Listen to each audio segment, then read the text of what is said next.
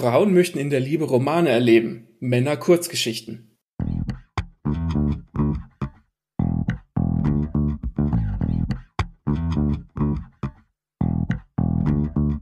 Herzlich willkommen zu Lesen und Lesen lassen, dem Bücher- und Schreibpodcast mit Martin und Maxe. Wir wünschen viel Spaß mit dieser Folge.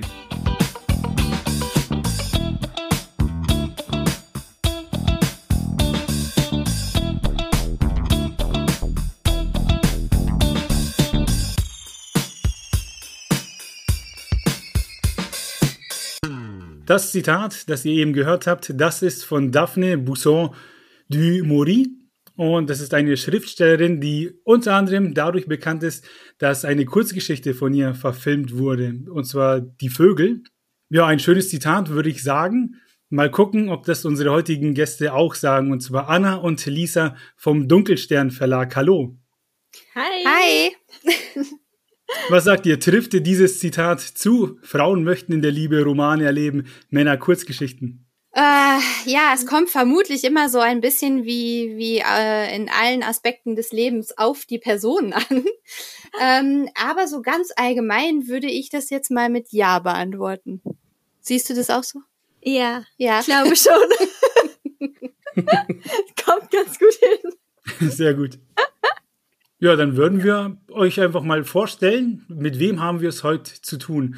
Ähm, Anna, du bist gelernte Verlagskauffrau. Ähm, wie kamst du zum Bücherbiss oder ja, hat dir Bücherlesen nicht gereicht? Musst du sie jetzt auch verkauft haben? ähm, ja, also tatsächlich über Umwege. Ähm, ich habe vorher Germanistik und Anglistik studiert an der Universität Bonn und äh, habe aber gemerkt, dass ich mit einem reinen Bachelorstudium ähm, nicht so wirklich dahin komme, wo ich hin wollte, nämlich noch näher an die Bücher ran. Habe zwischenzeitlich überlegt, meinen Studiengang zu wechseln, habe dann aber beschlossen, dass ich ähm, mehr praktisch arbeiten möchte und bin dann also abgegangen. Und da ich eben in diesem ganzen Bücher-Business-Bereich bleiben wollte, war dann Verlagskauffrau das naheliegendste mit einfach mehr Praxisbezug. Und äh, ja, dafür habe ich mich dann entschieden und ich habe die Ausbildung auch sehr, sehr genossen und sehr gerne gemacht, weil man halt ähm, nicht nur sich auf die Herstellung von Büchern spezialisiert, sondern tatsächlich ähm, auf alles, was damit zu tun hat, äh, inklusive der lästigen Buchhaltung. Die Station habe ich nicht gerne gemacht. Alle anderen Stationen fand ich ähm, sehr, sehr, sehr informativ und äh, hatte auch das Glück, in einer äh, coolen äh, Berufsschule zu sein äh, mit ähm, vielen tollen Themenwochen und es war einfach eine sehr, sehr gelungene Ausbildungszeit. Ich glaube, das kann nicht jeder sagen, vor allem weil es ja immer heißt, Lehrjahre sind keine Herrenjahre. Richtig. Also es ähm, war bei mir so, dass ich äh, Glück hatte mit meiner Ausbilderin, ähm, sogar sehr, sehr großes Glück, denn sie ist tatsächlich, ähm, nachdem ich meine Ausbildung beendet habe, in Rente gegangen. Also ich habe, ich war mhm. ihre letzte Azubine. Wir haben uns auch äh, zwischenmenschlich ganz gut verstanden, hatten leider nicht denselben Lesegeschmack, aber sie konnte verstehen, was meine Motivation hinter all dem war. Und ähm, weil ich zu dem Zeitpunkt auch selber schon geschrieben habe, ähm, gab es da natürlich auch viele interessante Aspekte, die man so erläutern konnte. Und äh, ja, meine Berufsschulklasse war sehr bunt zusammengewürfelt. Es waren sehr, sehr viele Leute, die vorher schon mal ein Studium angefangen hatten, äh, es beendet oder abgebrochen haben und auf so einem mhm. ähnlichen, sage ich mal, Findungsweg waren, was den Literaturbereich angeht, wie ich auch. Und deswegen hat das ziemlich gut gepasst. Ich würde gern beim Schreiben bleiben und hätte eine Frage an die Lisa. Und zwar schreibst du unter dem Namen Lisa Nevermore und der Rabe Nimmermehr ist bekannt durch Edgar Allan Poe. Äh, wie, hat, wie sehr hat dich der Autor beeinflusst?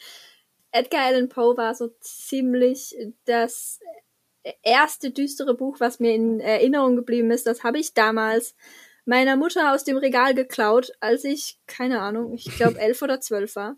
Die hat das bekommen damals als Preis in der Schule.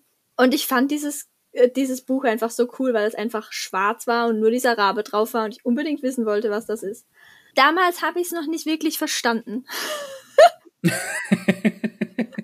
das war mir doch ein bisschen zu hoch mit elf oder zwölf. Aber ja, es ist mir einfach so in Erinnerung geblieben, dass ich äh, das auch über Jahre hinweg immer mal wieder lese. Vor allem den Raben. Auch in Englisch. Mhm. Und ja, dann äh, war eigentlich klar, dass ich für mein äh, Pseudonym irgendwas aussuchen möchte, was irgendwas mit äh, Edgar Allan Poe zu tun hat. Ja. Das hast du ja gut getroffen. Und, und auch das Schwarz ist dir ja irgendwie haften geblieben. ja, ein bisschen. Wie viele Gesamtausgaben hast du eigentlich von den Poe-Geschichten im Regal? Äh, ich habe tatsächlich nur zwei Gesamtausgaben. Ah, nee, drei. Ich habe zwei, zwei illustrierte Bildbände und eine Gesamtausgabe tatsächlich. Sehr cool. Ja, ich glaube, ich habe auch zwei Bücher. Einmal so eine Sammlung mit unter. Der Titel beginnt irgendwie mit Untergang des Hauses Ascher. Oh ja. Und noch eine schöne, die habe ich nicht aufgemacht, weil, aber ich habe es gekauft, weil das Cover eben so schön war. Das ist so eine gebundene Ausgabe.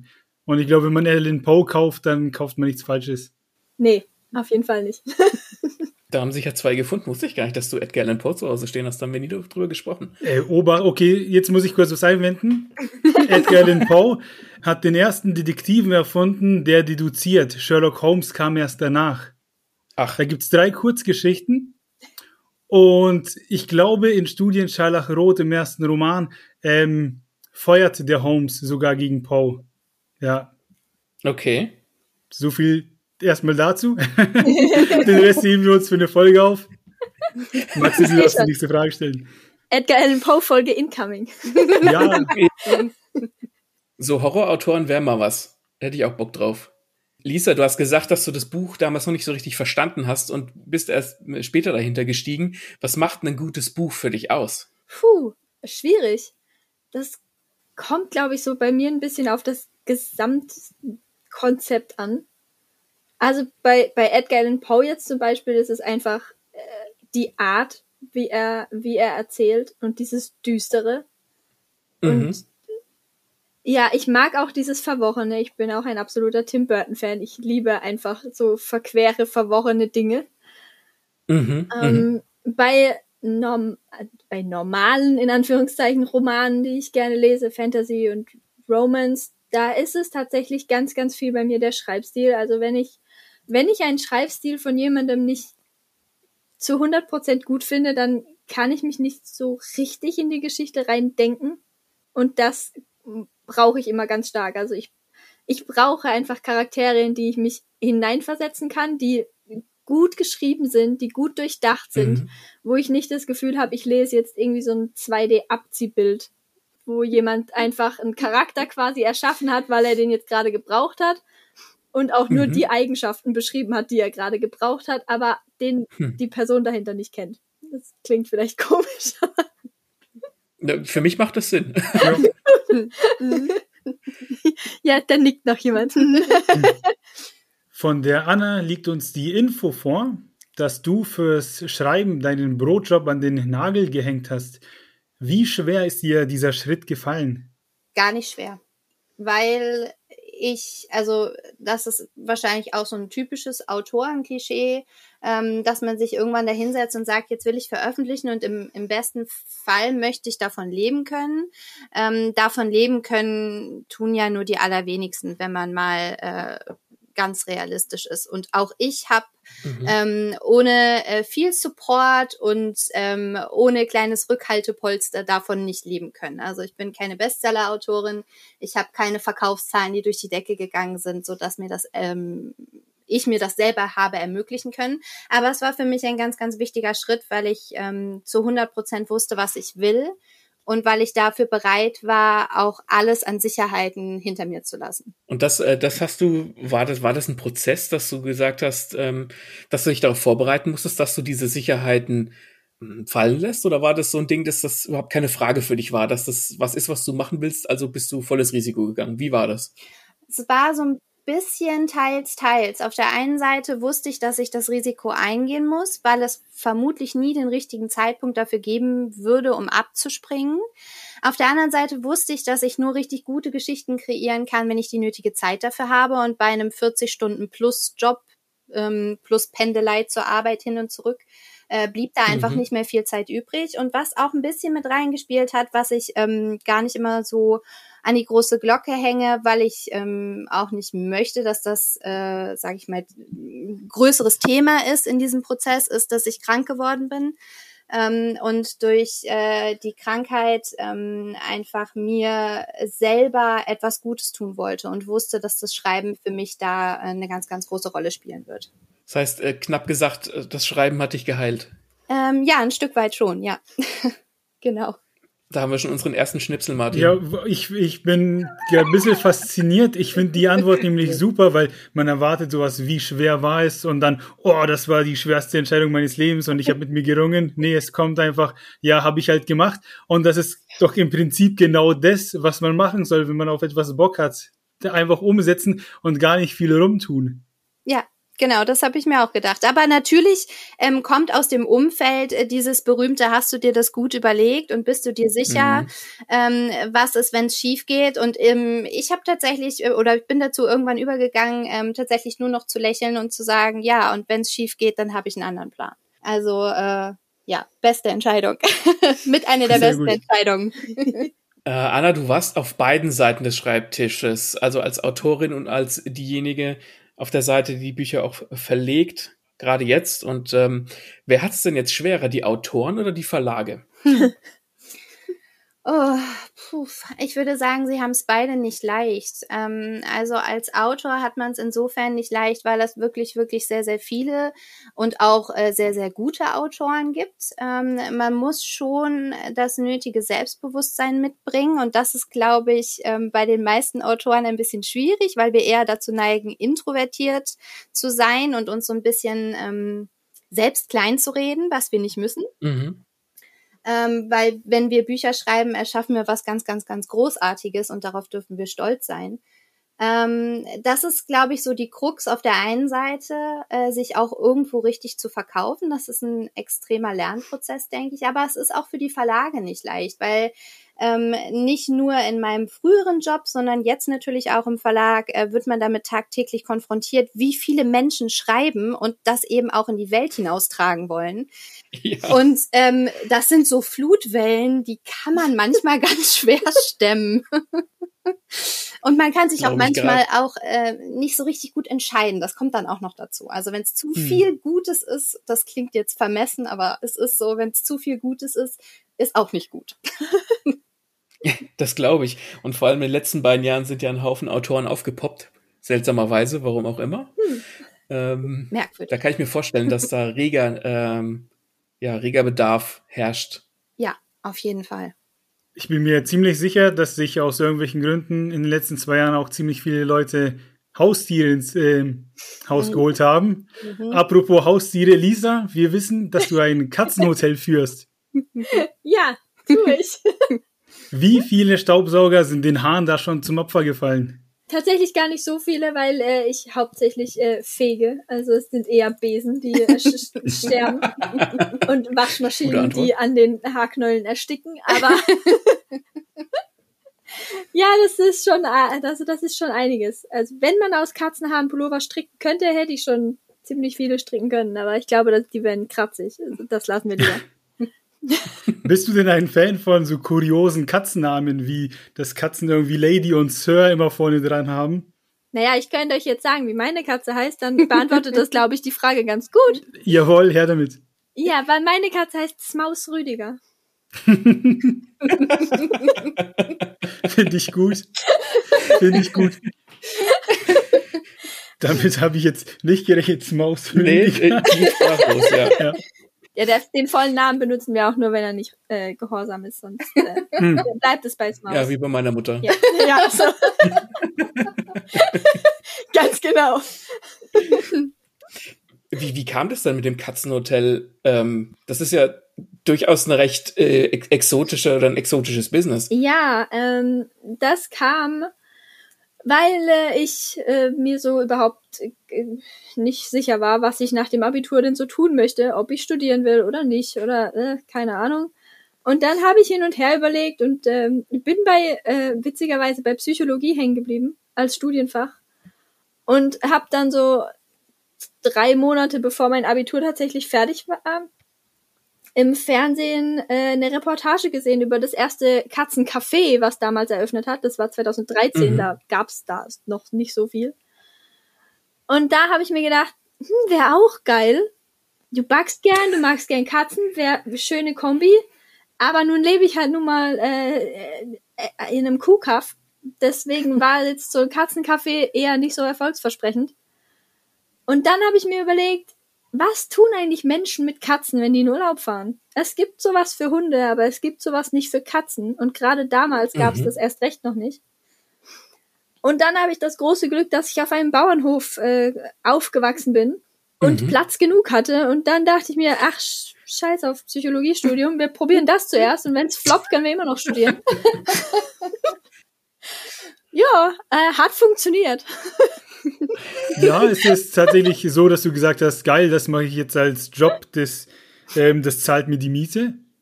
Ja, tatsächlich. Also am Anfang war cool. ich natürlich noch äh, skeptisch, ob das tatsächlich reicht, um meine Miete jemals zu bezahlen, weil ich, weil ich ja auch nicht wusste, wie das angenommen wird, ob das tatsächlich funktioniert, äh, ob da nicht doch die meisten Leute Nachbarn oder Freunde oder Kinder oder keine Ahnung wen fragen. Mhm. Äh, aber ja, es ist tatsächlich in den letzten Jahren vor allem immer mehr geworden, dass äh, mir die äh, Entsozialisierung der Menschheit äh, hilft, weil keiner mehr seine Nachbarn um Gefallen bitten will. ist das gut für mich? ja, und dann äh, hat es tatsächlich so gut funktioniert, dass es sich wirklich, also ich war quasi drei Monate nachdem ich aufgemacht habe, schon ausgebucht. Das erste Mal. Okay. Sehr gut. Ja, ist doch super. Was auch gut funktioniert, ist äh, der Dunkelstein Verlag. Mal schauen, was die Zukunft bringt, um jetzt wieder die Brücke zu schlagen, wieso wir heute hier sind, eben um über den Verlag zu sprechen. Was sind denn so eure Aufgaben ähm, untereinander? Wie habt ihr euch das aufgeteilt? Wer macht da was? Lisa ist eher so verantwortlich für Zahlen. Das liegt aber nicht daran, weil sie das so gerne macht, sondern weil ich das so ungerne mache und sie ein netter Mensch ist. Ähm, und äh, was Lisa auch äh, macht, was ich äh, gar nicht mache, ist äh, Kapitelzierden und äh, Buchsatz. Wobei ja. ich jetzt schon äh, eingefordert habe, dass ich das genauso lernen möchte, ähm, weil es mich schlicht und ergreifend interessiert und weil ähm, ich das während meiner Ausbildung insofern nicht gelernt habe, weil wir so ein, so ein Programm hatten, so einen Satzautomaten, der uns das wirklich fertig ausgespuckt hat. Das war relativ unspektakulär. Deswegen wüsste ich gerne, wie man das so ganz klassisch macht. Und alles andere teilen wir uns ziemlich gut rein. Also ähm, was an E-Mails kommt, äh, teilen wir uns über den Tag auf. Ähm, manchmal habe ich mehr ähm, Lust und Zeit, äh, die ganzen E-Mails zu beantworten. Manchmal ist das Lisa. Ähm, Lektorate machen wir auch beide beide zu ganz verschiedenen Büchern tatsächlich, was interessant ist. Kommunikation mit Dienstleistern ist auch eigentlich etwas, was wir beide tun, relativ ja. ausgeglichen. Und Instagram ähm, schieben wir uns auch je nachdem zu. Manchmal ja. habe ich mehr Lust zu posten und Stories zu machen und manchmal hat Lisa mehr Lust und dann immer der, der motivierter ist und, und mehr Bock hat auf kreativ sein, ja. der übernimmt dann den Kanal. Genau. Kommt mir bekannt vor. ja. Mich würde interessieren, wer von euch ist eigentlich schuld an der ganzen, in Anführungszeichen, Misere? Wer hat denn gesagt, wir gründen jetzt einen Verlag? Gab es da ein Schlüsselereignis? Entschuldige mal. Das sieht niemand, wenn du mit dem Finger auf mich zeigst. Entschuldigung. Das, äh, naja, Schlüsselereignis eigentlich nicht so wirklich. Wir, wir haben einfach darüber geredet, über, über Träume und Ziele, die wir so haben. Und ähm, Anna hat gemeint, es wäre schon immer ein großer Lebenstraum von ihr gewesen, nicht nur zu schreiben, sondern auch eben einen Verlag zu gründen für, ja, für die etwas äh, außergewöhnlichen Geschichten, eben die nicht Mainstream, die nicht äh, jetzt gerade mit dem Trend schwimmen und deswegen in den Großverlagen erscheinen, sondern all die anderen wundervollen mhm. Geschichten, die halt dann äh, hinten runterfallen, weil sie halt gerade irgendwie nicht den Zeitgeist treffen oder äh, einfach vom Stil her ein bisschen aus der Art schlagen, aber trotzdem einfach gigantisch gute Bücher sind. Und dann äh, habe ich eigentlich genau das gleiche gemacht wie bei der Katzenpension. Ich dachte, ja, dann lass mal machen. Also eure Motivation gefällt mir, eure Einstellung. also Lisa hat mich tatsächlich damit auch überrascht. Wir haben dann äh, gesagt, dass wir das auf jeden Fall angehen wollen, aber ähm, in meinem Kopf war das zu dem Zeitpunkt noch, das ist jetzt ein Plan, den wir haben und den werden wir uns irgendwann äh, mal ähm, erfüllen, den Traum und den Plan in die Tat umsetzen. Aber sie hat mir dann, glaube ich, innerhalb von einer Woche oder was äh, irgendwann eine Nachricht geschickt mit einem Foto, dass wir jetzt eine eingetragene Marke sind. Schon mal in Vorarbeit gegangen. Ja, genau. Ja. Und ich bin dann äh, kurz vom Sofa gefallen und ähm, habe dann, äh, glaube ich, äh, gelacht, geweint und gejubelt und alles auf einmal. Ja. So ja, ungefähr. naja, wir haben uns einen Namen ausgedacht, wir haben ein Logo zusammen entworfen und dachte, warum das. Warum warten, ich, ne? Ja, ich bin ja. nicht so der abwartende Typ. Man merkt es vielleicht. Geduld ist nicht meine Stärke. Naja, ich meine, wenn, wenn man alle, wenn man alle Häkchen abgehakt, äh, alle Kästchen abgehakt hat, ähm, die man muss, warum sollte man dann noch warten, wenn man es nicht tun kann? Also ich bin da völlig bei der Lisa. Ja, ganz Ich bin da auch so ein Typ. Ich brauche eine gewisse Sicherheit und wenn das dann da ist, und dann kann man ja loslegen. Also was hält mich da noch ab? Ja.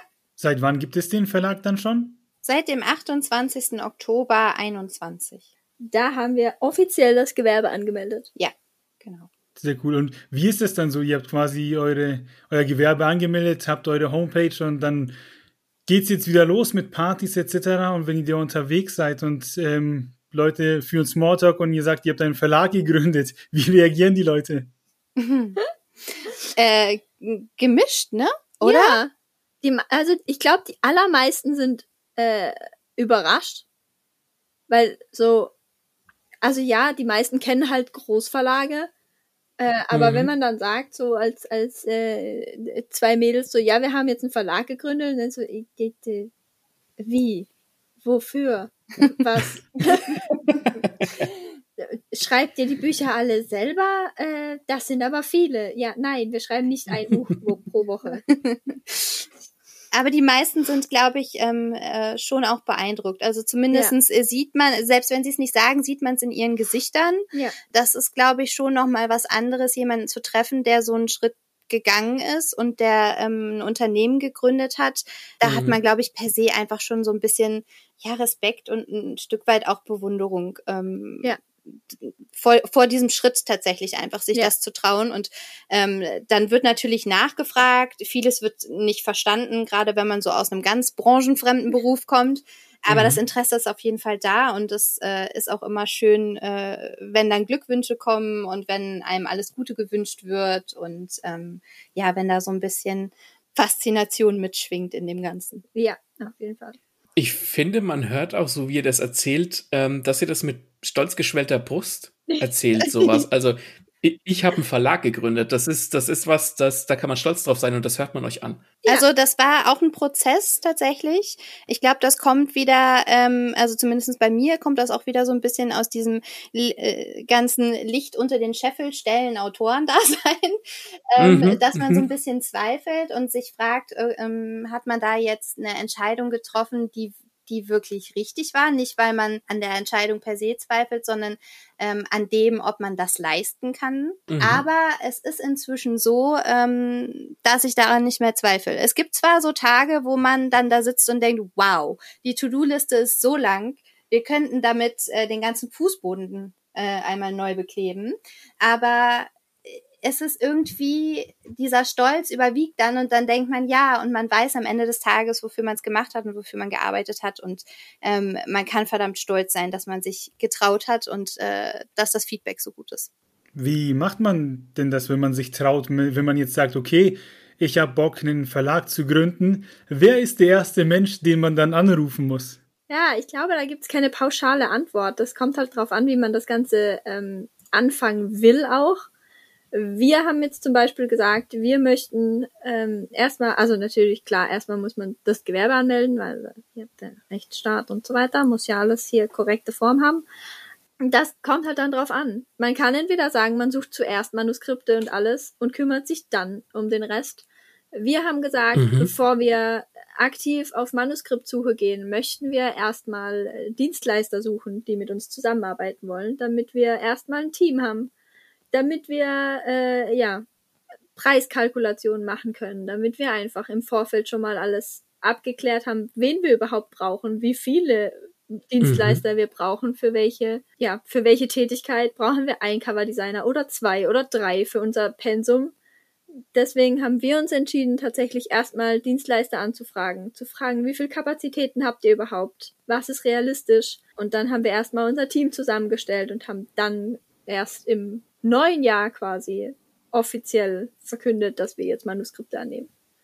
Bist du sicher, dass du nicht erst BWL studiert hast? Das klingt für mich so äh, Wolf of Wall Street mäßig. Ich bin ähm, hier völlig baff.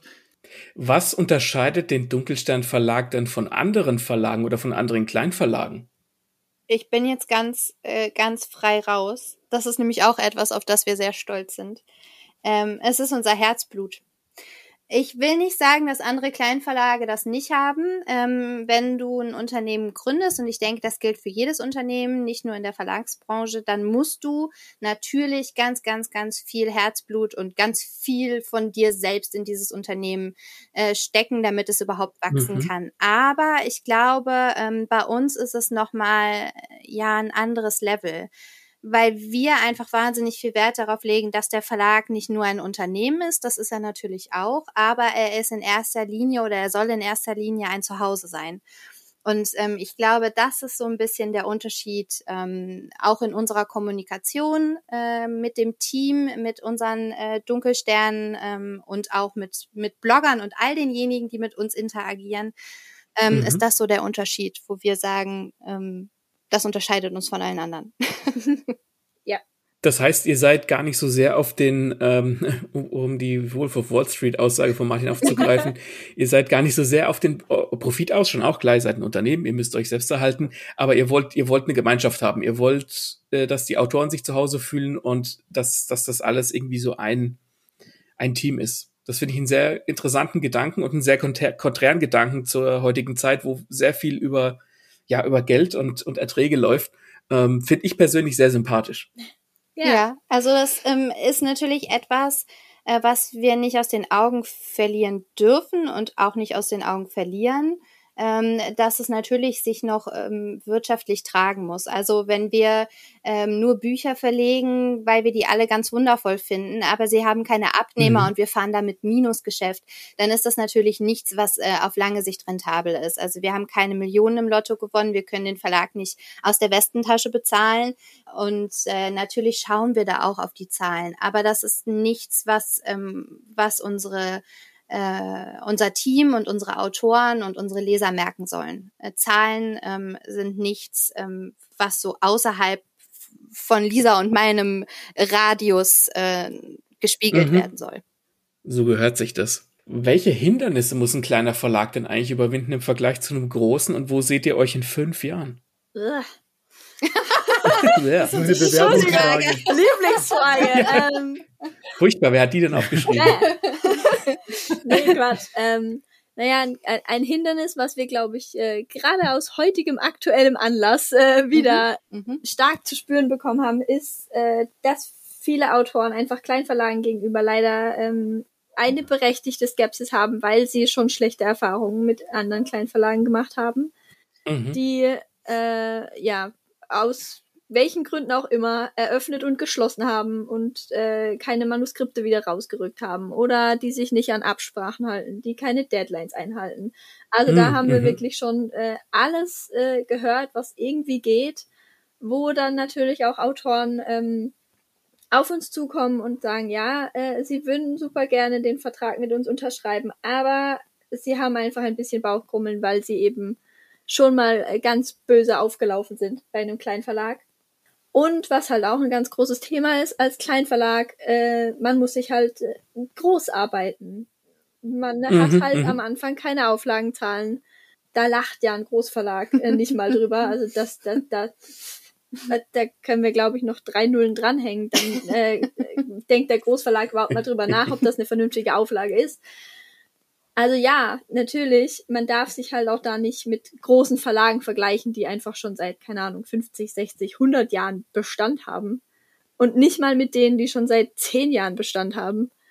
Weil man einfach wachsen muss. Man muss sich, mhm. auf gut Deutsch gesagt, einfach den Arsch aufreißen, um gesehen zu werden. Einfach weil es verdammt viele Kleinverlage gibt. Man muss sich abheben von der Masse. Ganz stark.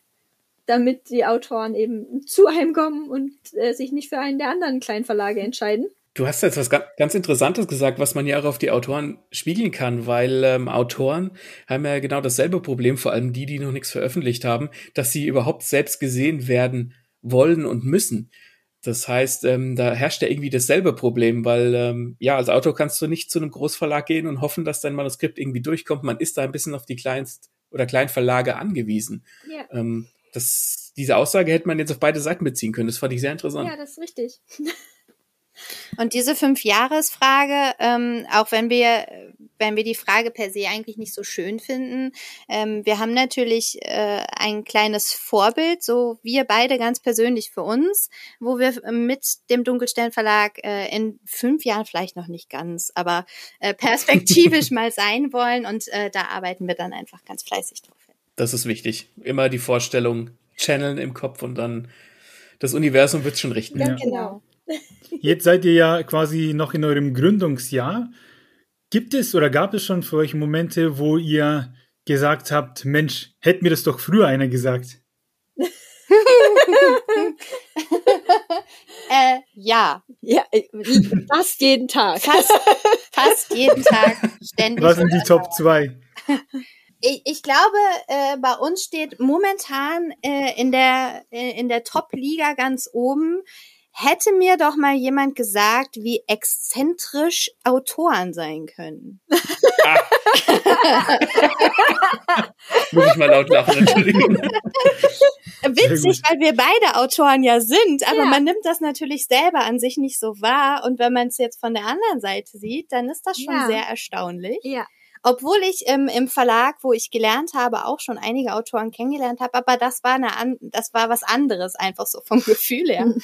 Jetzt äh, ist man da ein bisschen näher dran. Und das andere, ich weiß gar nicht, was gibt's denn noch? Wie lange Zeit alles braucht? Ja. Das ja. ist auch so eine Sache. Das ist auch so eine Sache. Mhm. Man plant unfassbar viele Puffer ein und dann steht man am Ende doch da und äh, dann kommen zwei unvorhergesehene Probleme oder es stimmt irgendwas nicht an irgendeiner Stelle und dann äh, haut das gefühlt ein kleines Problem, wie so eine, wie, wie so ein Butterfly-Effekt, haut dir dann deine komplette Planung äh, zu krümeln und auf Mhm. einmal ist deine Deadline nur noch zwei Wochen weg und denkst, okay, äh, für das, was wir jetzt in zwei Wochen tun müssen, hätten wir eigentlich fünf Wochen eingeplant, aber gut, das müsste jetzt halt schneller gehen. genau. Gab es denn auch Momente, wo ihr gesagt habt, also so richtige Glücksmomente, wo ihr euch dachtet, Mensch, das ging aber leicht. Oder das ist ein gutes Gefühl. Ja, das allererste, wo ich tatsächlich diesen Moment hatte, ich glaube Anna nicht ganz so stark wie ich, aber ich hatte das ganz, ganz stark, als wir tatsächlich ähm, angefangen haben, Manuskripte zu bekommen Mhm. und wir angefangen haben, die zu sichten und ich am Anfang dachte, oh mein Gott, egal wie gut wir dieses Ding organisieren, wenn wir keine Manuskripte kriegen, die richtig geil sind, wo wir beide voll hinterstehen, dann Mhm. fährt das Ding schneller vor die Wand, als wir gucken können, und zwar egal, was wir tun. und als wir dann angefangen haben zu sichten und einfach so viele Manuskripte hatten, wo wir nach ein, zwei Sätzen uns angeguckt haben und gesagt haben, yep, das, ja, nehmen wir, ist gekauft. Ja, das war so für mich der erste Moment, wo ich dachte, ja, Gott sei Dank, irg irgendwas haben wir richtig gemacht.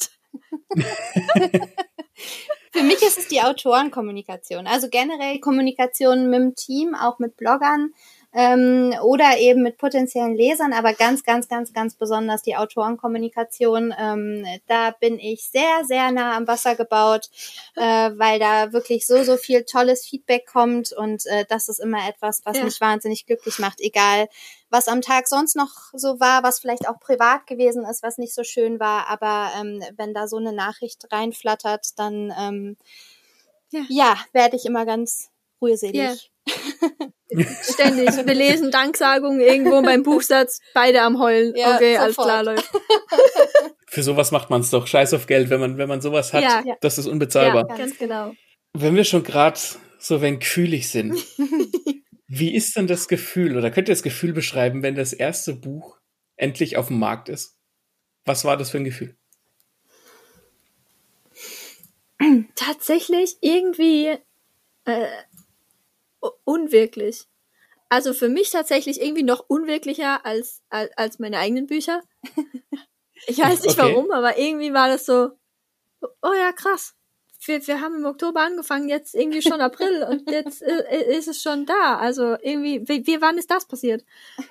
So, äh, ja, das ist einfach so, im, so rasend schnell vorbeigegangen, diese Monate, mit der Planung und mit der Vorbereitung und dann war irgendwie der erste Release-Tag da und wir saßen hier und äh, haben uns einen Whisky eingeschenkt und gedacht, boah, krass, guck dir das an. Ja, eine Mischung aus ähm, unendlicher Freude Ja, und äh, mir ist wahnsinnig schlecht. Also so ging's mir.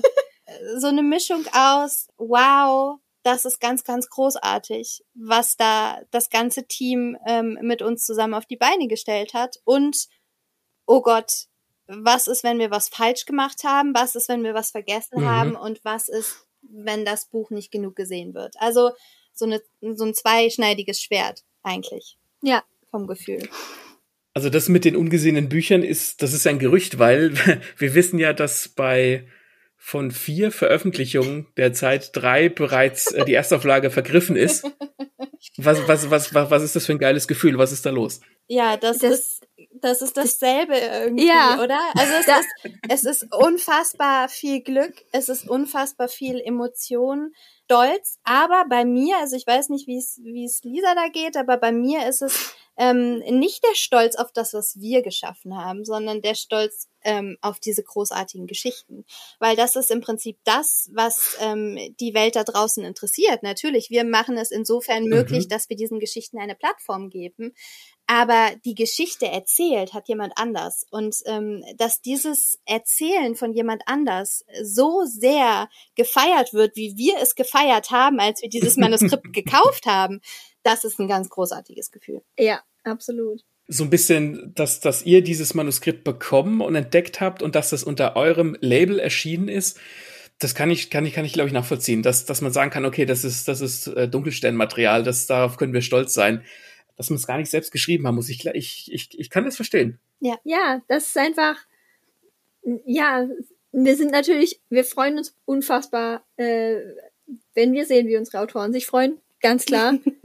ähm, also gerade äh, gerade wie äh, unsere Poppys ausgerastet sind, als sie diese Nachricht bekommen haben.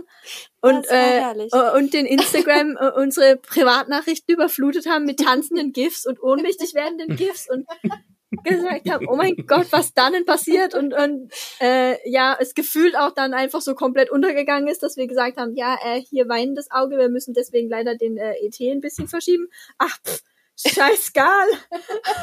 Erste Auflage ist vor Erscheinung vergriffen, wie geil ist das? Ja, es ist einfach ein sehr, sehr cooles Gefühl, dass, wenn man, wenn wir dann merken, dass die Autoren, die vorher vielleicht gedacht haben, gerade weil wir auch ganz viele Autoren äh, in der Familie haben, die schon ganz viel von Verlagen abgelehnt wurden Mhm. und dann äh, uns äh, nach unserer Zusage E-Mails geschrieben haben und gesagt haben, ja, ähm, ihr wart eigentlich so der letzte Verlag, wo ich gedacht habe, okay, ich probiere es jetzt einfach nochmal. Äh, waren jetzt zwar schon 14, 20, keine Ahnung, wie viel Absagen von allen möglichen oder nicht mal eine Rückmeldung, Mhm. Nicht mal, ja. aber komm, ich kratz noch mal all meinen Mut zusammen und ich probier's noch mal. Und wenn wenn das dann halt gerade die Leute sind, die dann äh, so so ein Feedback kriegen und dann äh, einfach überwältigt sind, weil sie merken, okay, keine Ahnung, warum ich vorher abgelehnt wurde, aber offensichtlich finden Leser geil, was ich da äh, geschrieben habe. Mhm. Das das ist einfach für uns auch ein wunderschönes Gefühl, dass wir solche Träume erfüllen können. Ich finde, das klingt ganz groß. Also, wenn da jetzt erste Auflagen schon vergriffen werden, die Autoren freuen sich, dann freuen sich bestimmt auch die Fans. Und jetzt, wo die Folge draußen ist, ich springe mal ein bisschen zu in die Zukunft, dann ist schon Ende Mai. Ja, dann sind die Bücher draußen. Wer sind denn so die ersten, die bei euch was herausbringen? Äh, ähm, machen wir mal ein bisschen Name-Dropping. Was für Bücher erscheinen jetzt bei euch? Ähm, ja, also jetzt schon erschienen äh, haben wir Helos und Sterndämmerung von Juliana Alt und dann äh, von unserem Autorenduo von äh, Poppy A. Robin und äh, von der Lea Diamandis ist Kupferblut jetzt als äh, jüngstes Mhm. erschienen. Und jetzt noch folgen am Freitag wird äh, genau ein eins äh, meiner in Anführungsstrichen Herzensprojekte, weil man äh, sie nicht ranken sollte, aber weil ich eben Lektorin war ähm, und da so nah am Buch gearbeitet habe. Ähm, Burning Hearts von Elisa Winters ist das nächste, was jetzt am Freitag erscheint. Äh, Freitag der 13. wird also ein Glückstag und kein Unglückstag werden. Ja, dann haben wir unseren äh, Hahn im Korb. Nicht mehr. Nicht mehr, aber er war unser Hahn im Er Korb war. und er wird für immer diesen Titel haben. Das ist richtig. ähm, unsere äh, lieber Milian Ventus mit äh, den Polis-Chroniken, ähm, äh, was ich immer noch sehr feiere, weil, weil mir dieses äh, spezielle Genre sehr am Herzen liegt und ich froh bin, dass er ein Dunkelstern ist. Ähm, Ich auch. äh, ja, und dann haben wir als letztes Maisternchen unsere liebe Julie Fraser, richtig? Ja. Ja. Äh, mit Music in My Heart, unser erster Romance. Romance-Titel. Ja. Da kann man schon mal einen ähm, Einkaufskorb voll kriegen mit den Büchern. Also langweilig wird's glaube ich, nicht den Lesern. Soweit ich weiß, ab Anfang Juni darf man bei euch auch wieder einreichen. Jetzt dürft ihr mal sagen, welche, welche Genres sucht ihr denn? Was, was wollt ihr denn gerne sehen, wenn man denn sein Manuskript bei euch einreichen möchte? Ja, also unsere Genres sind äh, dieselben wie bei der ersten Ein äh, Einreichungsphase. Also Fantasy in allen Varianten, in allen Schattierungen des Nachthimmels. Und äh, Romance genauso. Also wir haben im Romance-Bereich, glaube ich, jetzt inzwischen auch Alles. alles, von äh, von Romance, Romance, New Adult, Young Adult, Dark Romance, äh, Alles. alles, wirklich alles. also gerne Sci-Fi. Sci-Fi, gerne. Sci-Fi Ja. ist, ähm, Da haben wir noch nicht so viel. da haben wir noch nicht so viel, ist aber auch äh, eins äh, meiner Herzensgenre. Ich hätte gerne mehr Sci-Fi-Dunkelsterne. Ich weiß, dass das äh, ein äh, kritisches Genre ist, dass sich auch gerade weibliche Autoren da nicht so dran trauen. Ähm, äh, traut euch. Traut euch bitte, bitte, bitte, weil äh, es ist ein großartiges Genre, in dem man ganz, ganz, ganz viel machen kann. Und äh, ja, ähm, ich äh, liebe auch ein gutes Romance-Buch, aber mein Herz gehört der Fantasy und alles, was Fantasy ist, ähm, hat schon mal fast ein Stein im Brett. ähm, also von daher auch gerne da äh, ruhig ein bisschen in die düstere Richtung. Wir haben ähm, Romantasy, das ist auch immer Ja. ganz, ganz toll, wenn fantastische Geschichten äh, eine Liebesgeschichte haben. Ähm, aber ich hätte gerne auch da ein bisschen mehr Dark und ein bisschen mehr Noir und ein bisschen, ähm, bisschen mehr düster. Das wäre so mein Herzenswunsch an der Tod und Stelle. Verderben. Naja, eher düster. Nicht Oh, Tod okay. und Verderben. okay. Ja, und wer Dragon Ball kennt, der weiß, dass Liebesgeschichten auch in Sci-Fi funktionieren. Man nehme Kirillin und C18, die dann auch Kinder gekriegt haben. Also, Genau. Nichts ist unmöglich. ja, Absolut. Ja, geht alles. Gerne auch Crossover-Genre. Ja, Wir erfinden auch gerne neue Genre für euch. Das ist kein Problem. kein Problem. Kriegen wir alles hin. Ja, so als, so, als Genre-Bastard hat's man's, hat man es ganz schön schwierig, Ja, irgendwo unterzukommen. Ja. ja. Ja, Ja. ja, das stimmt. Also gerade bei den meisten Verlagen, die wollen halt eine sehr äh, klare Einordnung, wo wir wir auch selber einfach, äh, glaube ich, in dem, was wir so schreiben, eigentlich denken, warum soll ich denn irgendwas in irgendeine Schublade drücken? Ja. Also das ist doch Quatsch. ja. Wenn es geil ist, ist es geil. Also aber apropos in die Schublade drücken, was drückt ihr denn lieber in die Schublade? Ein eigenes Buch von euch oder eins, das ihr verlegt? Was macht mehr Spaß? Schreiben oder verlegen? Oh. oh.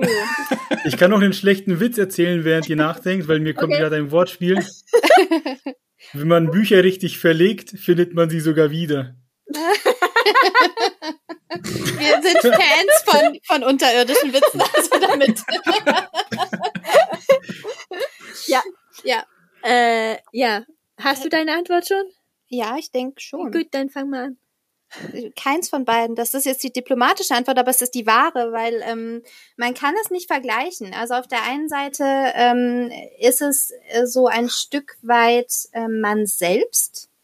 Das passiert beim Schreiben, dass man sich selbst ähm, ein Stückchen, häppchenweise in seine Geschichte reingibt, auf die eine oder andere Art. Das passiert beim Verlegen nicht oder zumindest nicht so, weil man natürlich das Bestmögliche für ähm, die Bücher rausholen möchte, aber es sind ja nicht die eigenen. Das heißt, ähm, man versucht sich da ähm, einzufühlen und mitzufiebern, natürlich sowieso, ähm, aber diese Herzensgeschichte gehört ja jemand anderem.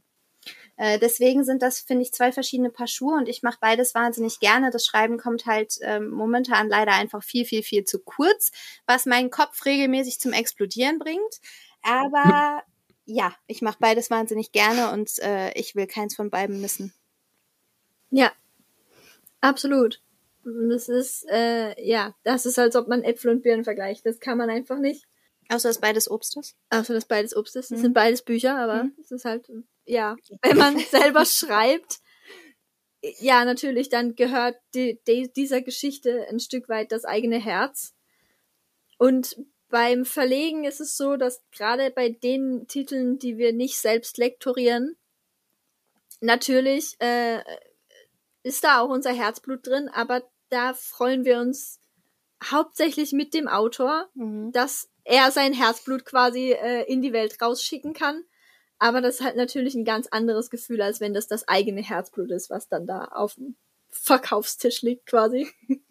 Das klingt Mhm. irgendwie ein bisschen makaber, aber ja, es ist Ich mir beides ne- wunderschön, aber halt ja, nicht zu vergleichen. Auf unterschiedliche Art und Weisen wunderschön. Ja, Mhm. genau. Ich habe hier eine Frage im Manuskript und da steht, was habt ihr beiden gegen Kaffee? Vier Fragezeichen. Bitte? Was ihr gegen Kaffee habt? Wir? Wir, wir Gar nichts. Wir leben Kaffee. Intravenös.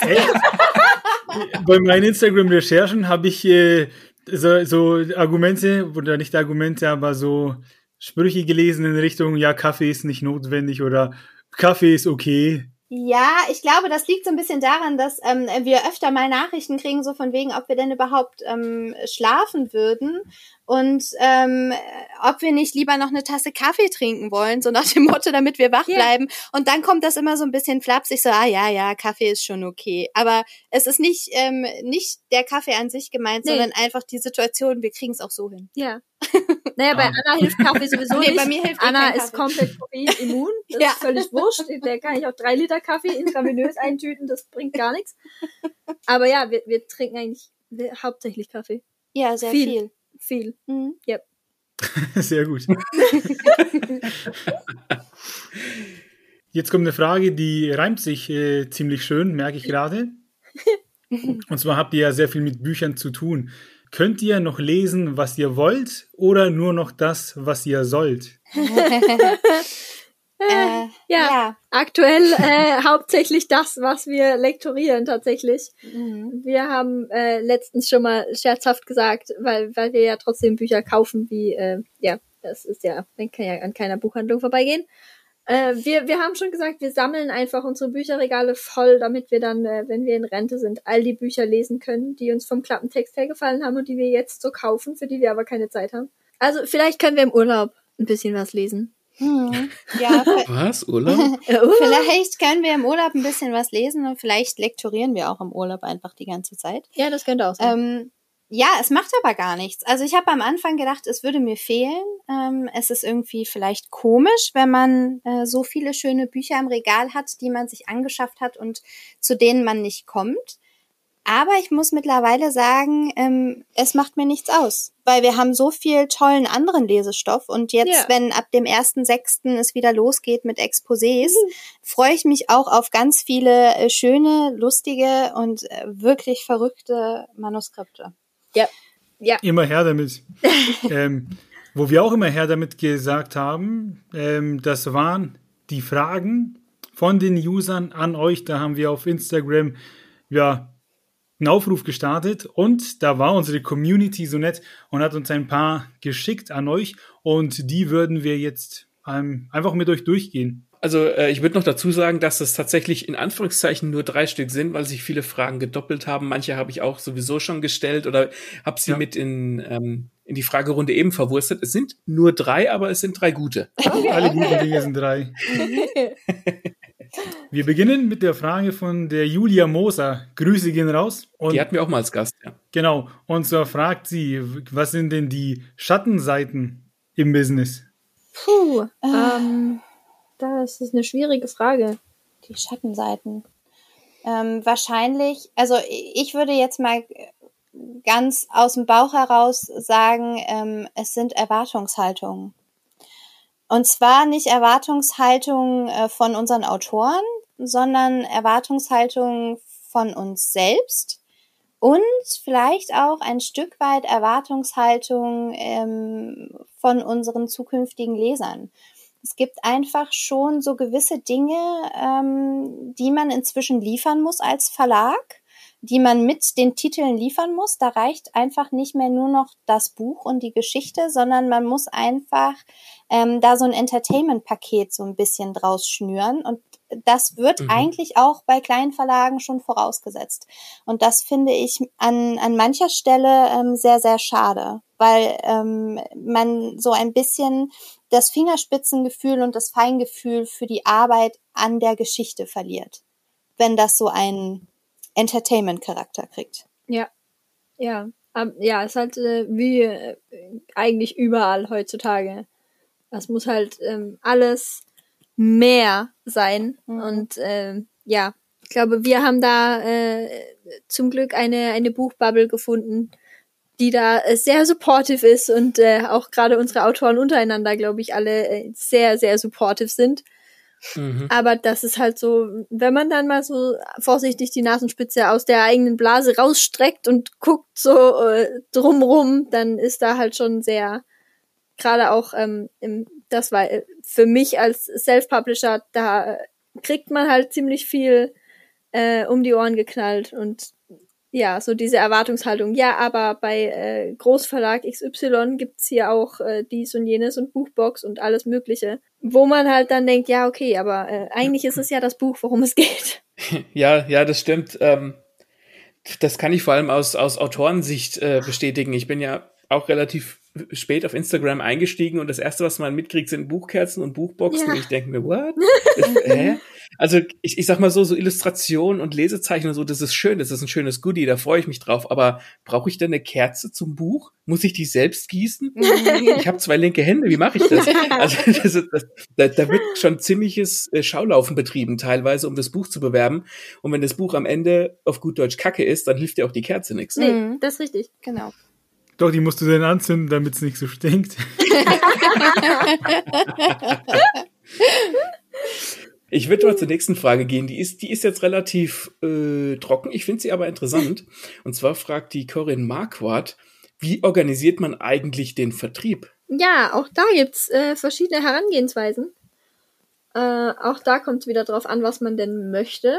Ganz viele Kleinverlage arbeiten natürlich äh, mit einem Verlagsshop was insofern äh, von Vorteil ist, weil man da halt äh, für den Verlag die größte äh, Gewinnspanne hat. Was aber den Nachteil hat, man muss halt auch alles selber organisieren. Mhm. Und äh, man hat als Kleinverlag eigentlich, äh, ich glaube, da können wir uns einfach, das können wir einfach so sagen, mhm. man hat als Kleinverlag keine Chance, deutschlandweit in Buchhandlungen vertreten zu sein, ja. wenn man das selber stemmt. Dafür ja äh, ist es einfach äh, zu weitläufig und als äh, mhm. Kleinverlag in eine eines der großen Barsortimente reinzukommen, ist inzwischen auch immer schwieriger aus der Pro Problematik, die wir vorhin schon angesprochen haben, dass es einfach unfassbar viele Kleinverlage gibt, ja. die unseriös in der Vergangenheit äh, gehandelt haben und deswegen halt auch die Barsortimenter mhm. sagen, äh, hm, da hatten Mit wir schon zwei, nicht. drei, das machen wir lieber nicht. Ja ähm, weshalb wir uns dafür entschieden haben, uns einen Vertriebsservice mit Nova äh, ins Boot zu holen, die einfach den ganzen Vertrieb im Hintergrund für uns organisieren. Inklusive Druckerei. Inklusive Druckerei und allem. Das heißt, wir machen unsere Titelmeldungen und Nova äh, organisiert quasi alles im Hintergrund und äh, listet das halt auch gleichzeitig bei wirklich allen großen Barsortimenten. Nicht nur wie jetzt zum Beispiel, wenn man über den großen Print on Demand geht, dass man dann halt in dem einen Barsortiment drin ist, sondern wir sind halt wirklich in allen vertreten, was halt natürlich äh, viel mehr Reichweite generiert. Ganz klar. Kostet natürlich auch ein bisschen was, verkleinert die Gewinnspanne gerade am Anfang enorm, aber hat halt den absoluten Vorteil von Arbeitsersparnis und äh, Reichweite. Und das ist prinzipiell ja das, was äh, wichtig ist, gerade für einen kleinen Verlag, dass äh, man eben gesehen wird Und der Charme bei, bei Nova ist natürlich jetzt in dem Fall auch, dass wir direkt mit Auflage drucken ähm, und eben nicht äh, dieses Print-on-Demand-System nutzen. Das äh, hat für uns auch den Vorteil, dass wir immer genau wissen, wie viele Bücher sind auf Lager, wann müssen wir nachdrucken. Das hat aber auch natürlich für die Buchhandlungen den Vorteil, ähm, dass sie nicht immer x Jahre warten müssen, bis da mal was gedruckt wurde, sondern mhm. sie bestellen und bekommen dann eben am nächsten Tag, äh, so wie es eigentlich sein soll, die Lieferung, wo die Bücher enthalten sind. Ähm, und deswegen haben wir uns von Anfang an gegen dieses Print-on-Demand-System entschieden. Ja. Konnten uns dann aber nur deswegen für Nova entscheiden, äh, weil wir äh, auch mit der Lagerung nichts zu tun haben, sondern das ist dann auch äh, ja. deren Aufgabe, weil wenn wir jetzt noch ein eigenes Lager uns hätten anmieten müssen, wäre es wahrscheinlich auch schwierig geworden. Ja. Das ist ein Blick hinter die Kulissen, den kriegt man so selten. ja, das ja. stimmt. Ja. ja. Sehr interessant. Ja, das ist uns auch immer, also das ist uns gerade sehr wichtig, auch im Umgang mit unseren Autoren, ähm, dass wir einfach eine gewisse Transparenz haben. Also natürlich gibt es äh, Dinge, die wir Leitsterne entscheiden und äh, tun. Aber fertig, fertig. aus die Maus. Leitstern hat gesprochen. Aber äh, natürlich ist es uns wichtig, dass unsere Autoren äh, wissen, was wir da so im Hintergrund tun und was wir da so alles äh, ja, entscheiden und wir legen auch großen Wert darauf, dass unsere Autoren auch so viel Mitspracherecht haben, wie das nur irgendwie geht, weil wir eben auch selber Autoren sind und wissen, wie sehr das Herz an dem eigenen Buchschätzchen hängt und wie wichtig es einem da ist, dass die Verpackung äh, zu dem passt, was man da so im Kopf hat und ich kann das von der anderen Seite aus unterschreiben. Das ist äh, absolut großartig, wie viel Freiheiten ihr da einem einräumt. Das ist, ja, also ich meine, ich habe da jetzt keine Vergleichswerte, aber ja, geil. Kann, kann ich nicht anders sagen. Fehlen mir die Worte. Dankeschön. Das freut uns zu hören. Ja. Wir haben noch eine letzte Frage von den Usern auf Instagram und zwar fragt äh, Ume S. Winters, wie habt ihr die Bücher zur Veröffentlichung ausgewählt? Was waren denn die Kriterien? Ausgewählt im Sinne von, wie haben wir uns fürs Manuskript entschieden oder ausgewählt, ja. in welcher Reihenfolge sie kommen?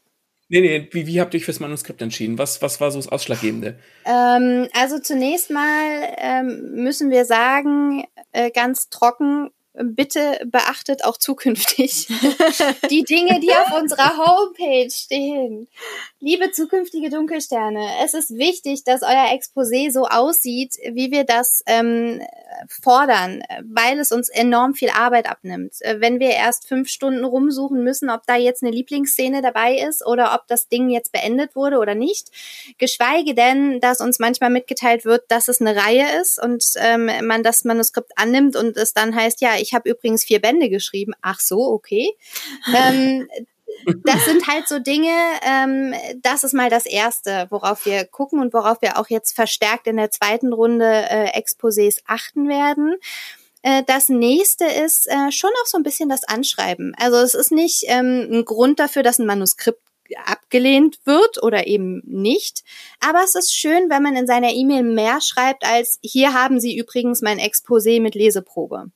Also das Sie können sich sowieso generell schon mal alle schenken, so ja. alt sind wir noch nicht. Nee, ganz sicher nicht, so alt werden wir nie sein. so alt werden wir nie sein. Und es ist immer ganz schön, wenn man einfach sieht, dass da jemand tatsächlich ähm, vorher mal bei uns auf dem Instagram-Kanal war oder sich unsere Homepage angesehen hat, wenn es ein bisschen persönlicher ist, ähm, wenn äh, eine Anrede äh, in der Mail steht und auch eine Abschiedsfloskel, egal wie die ausfallen mag, das ist immer nett.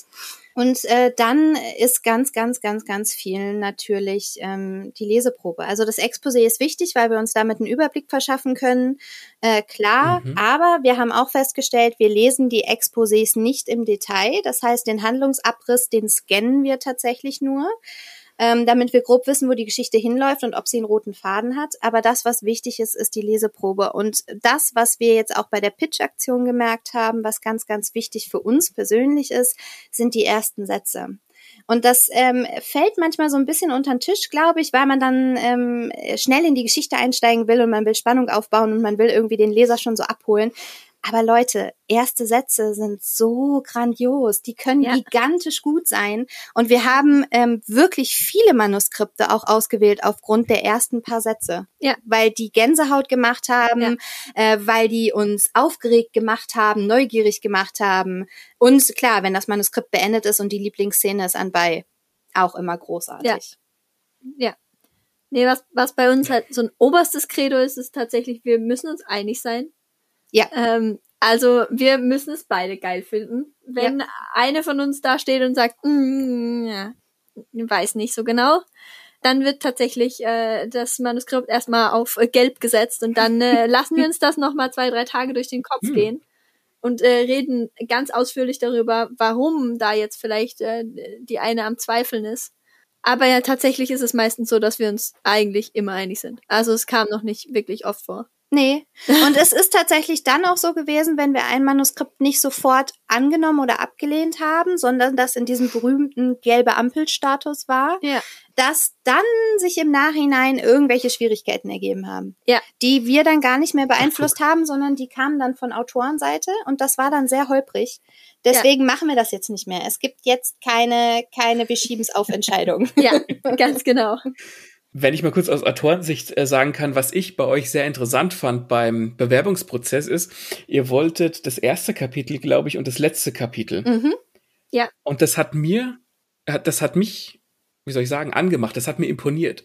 Ich habe da mit meiner mit meiner Frau drüber gesprochen und die sagt dann auch, aber erstes und letztes Kapitel, ne? Und ich sage, ist doch cool. Dann der Verlag möchte sehen, was passiert im ersten Kapitel, was passiert womöglich im letzten Kapitel, wo ist es hingegangen? Da will so ein, ihr wollt da so ein Komplettpaket abscannen und das hat mich persönlich total gereizt. Die Idee, dass ihr das erste und das letzte Kapitel wollt, fand ich total geil. Ja. Ja. Ja, das ist das, äh, was wir meinen. Also ähm, klar, natürlich, wenn das Buch noch nicht fertig ist, ähm, haben wir da ja andere Richtlinien. Ähm, da Mhm. ist es halt die klassische 30-seitige Leseprobe. Also alles, was am Anfang ähm, hängt, das äh, kriegen wir dann zugeschickt.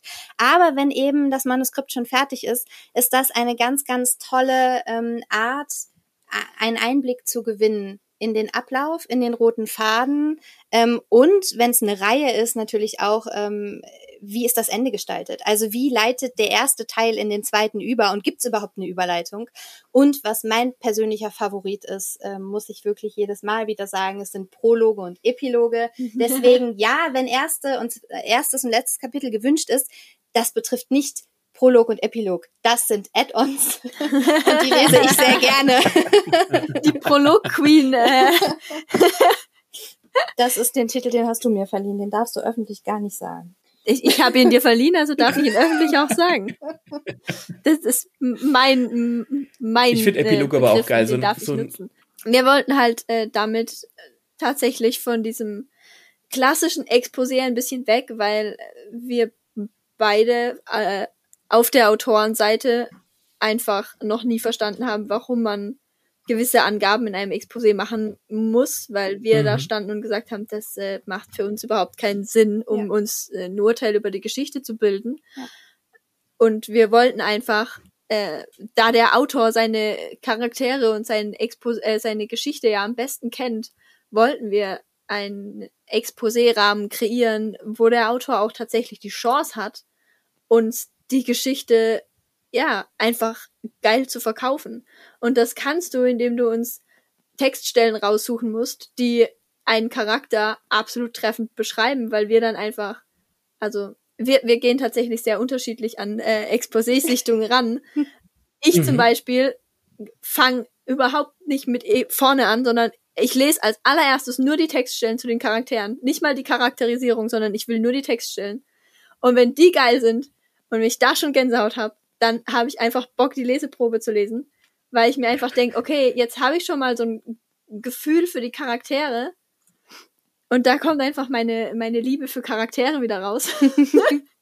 wenn ich dann schon mal so ein, so ein Vibe hab, wie, wie die sind und wenn ich dann, ja, dann weiß ich, okay, da ist einer, der ist super sarkastisch, dann habe ich da einen, das ist so ein richtiges Püppchen. Und ja, wenn ich das einfach schon so als Gefühl hab, dann sagt mir das viel mehr über eine Geschichte, als wenn ich so ein klassisches Exposé hab, wo drin steht, jo, Mhm. vergleichbar mit. Pff. Die Bücher kenne ich meistens nicht mal, also da habe ich dann auch keine Ahnung von. Sehr gut. Ja. Ähm, ich möchte mir kurz 30, ja, eine halbe Minute Zeit nehmen. Und zwar möchte ich Danke sagen. Danke für das, was ihr über die ersten Worte gesagt habt. Denn wir haben eine Folge, die geht nur um erste Worte.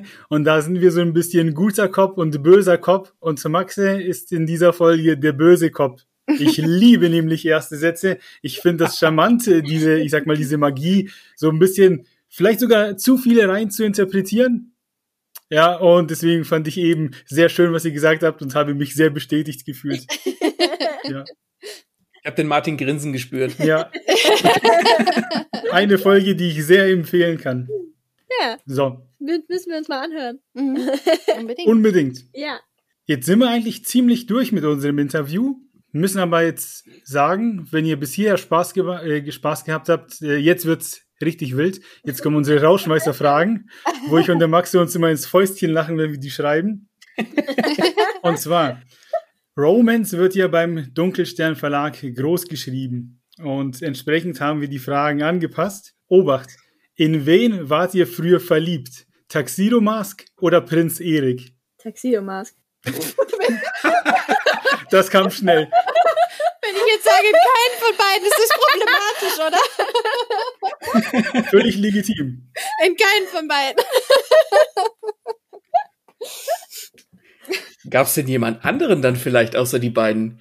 Oder jemand an, andere? Kann ja auch sein. Ähm, ja, ich, also es kommt drauf an, ob man jetzt äh, mehr in die Disney oder mehr in die Anime-Richtung geht. Wenn es Anime ist, war es Inuyasha, eindeutig. Und wenn es die Disney-Richtung ist, dann äh, wäre es tatsächlich das Biest aus Die Schöne und das Biest. Hm. Als Biest oder als er dann Nein, als, zurückverwandt nein, war? als Biest. Na, wenn schon als Biest. Mhm. Also, Mhm. Ja. wenn schon. Aber wisst ihr, wisst ihr, was mich bei Inuyasha immer sehr genervt hat? Dass er sich nicht eingestehen konnte, dass er auf die Kagome steht. Ja, das war furchtbar. Ja. Wo ich mir dachte, Junge, das nimmt, diese Attitüde nimmt dir doch keiner ab. Das ist Gib's richtig. doch einfach zu. Ja, Ja. das ist richtig. Das stimmt. Kommen wir zu den nächsten Boys. Jetzt wird's etwas musikalisch. Und zwar NSYNC oder Backstreet Boys. Backstreet Boys. Sowas von. Schon wieder keins von beiden. Du bist einfach kein, also du bist einfach kein Mainstream-Mensch. Was ist da los? Offenbar nicht. Ich Aber Lisa, dann musst du uns deine Top 3 nennen von Backstreet Boys Songs. Oh, okay. Äh, to Top 1 schon immer ist The Call. Ich weiß gar nicht, ob das viele kennen, aber ich feiere das Lied hart. Mhm. Ähm, dann äh, ähm, Backstreet's Back. Also, Entschuldigung, das, das Lied geht einfach immer. Das ist Everybody. ganz genau. Throwback Yeah. Thursday im Radio. Wenn das Lied kommt, dann kann ich egal, wo ich stehe, ist mir wurscht.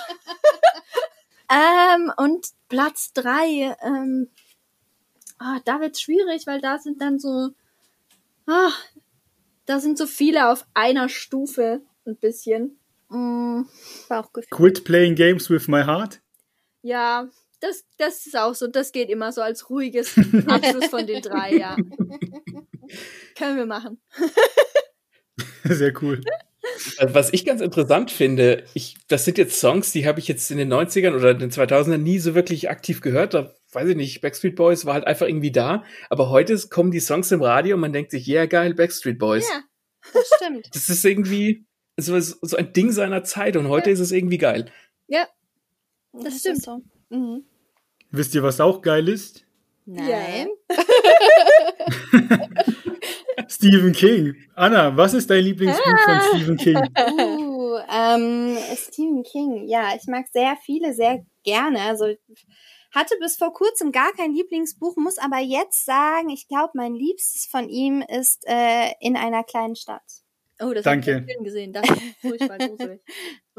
Danke. Das, ja, habe ich letztes Jahr gelesen und ich fand's ultra. Ja. Also ich fand es, das Ende war so ein bisschen, ja, war okay, aber der Weg dahin, wie Ja. der Mann mit seinem Laden die Stadt äh, aufmischt, herrlich. ja, grandios. Wirklich ganz, ganz Ja. gutes Buch und wird nicht oft von ihm erwähnt, glaube ich. Es geht so ein Ja. bisschen unter, habe ich das Ja. Gefühl.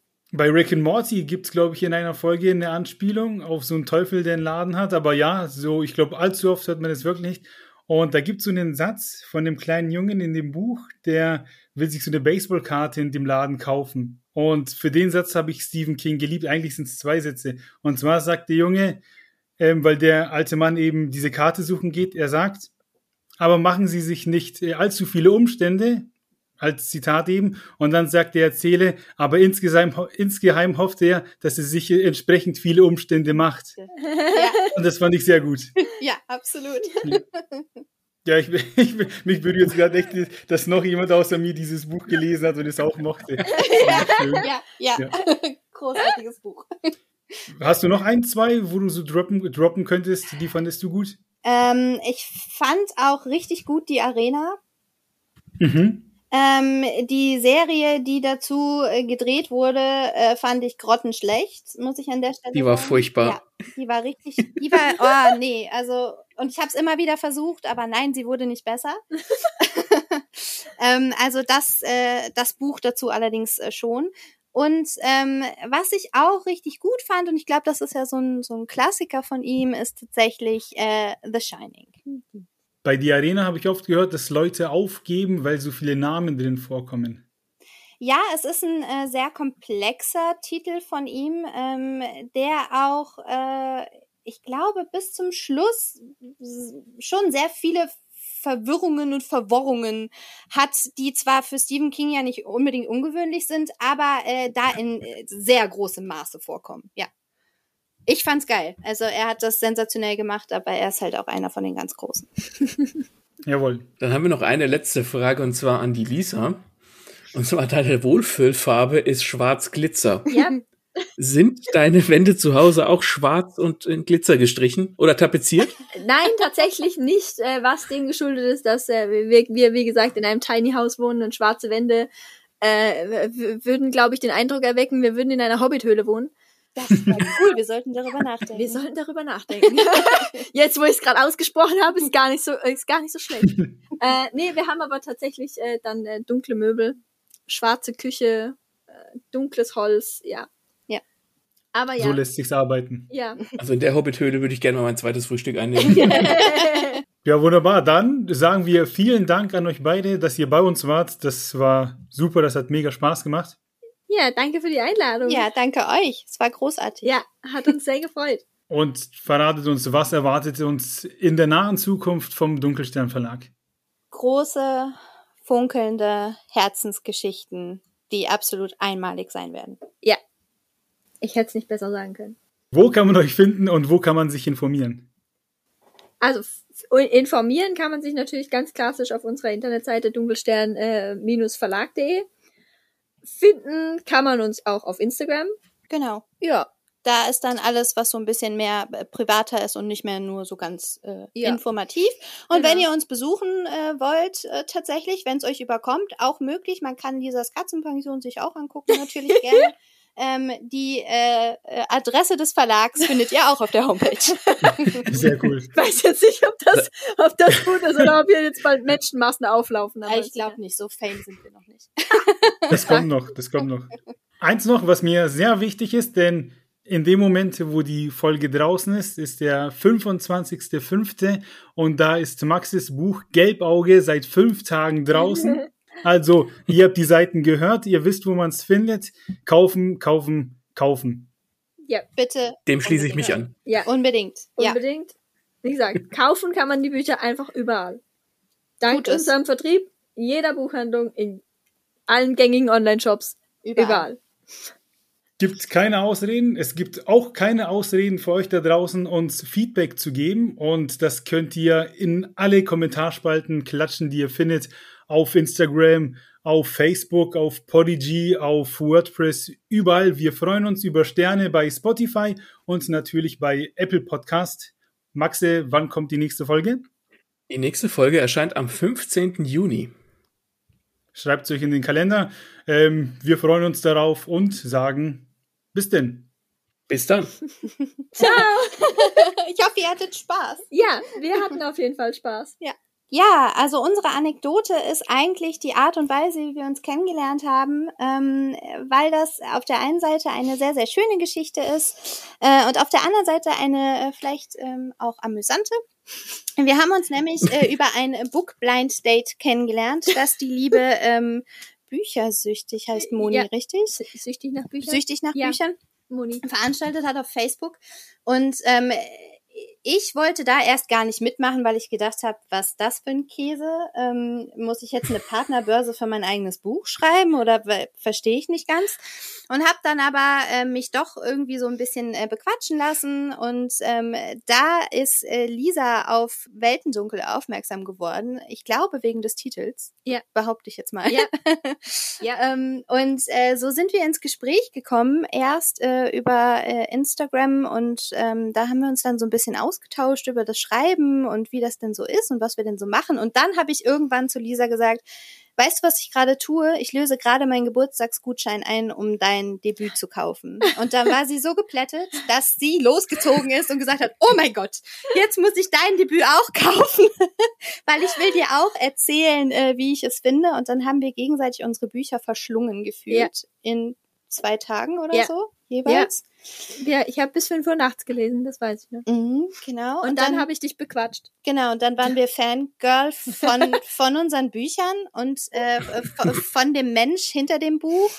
Und äh, dann bestanden unsere Tage weitestgehend daraus, dass wir permanent äh, miteinander äh, geskypt haben oder geschrieben oder was auch immer, äh, bis wir dann irgendwann an den Punkt kamen, dass wir gesagt haben, äh, wir schreiben doch auch gerne mal was zusammen und ähm, überhaupt verbringen wir alles andere auch gerne zusammen. Ja. So an Zeit. Also und, immer. Und immer. und, und andauernd. genau. Ja.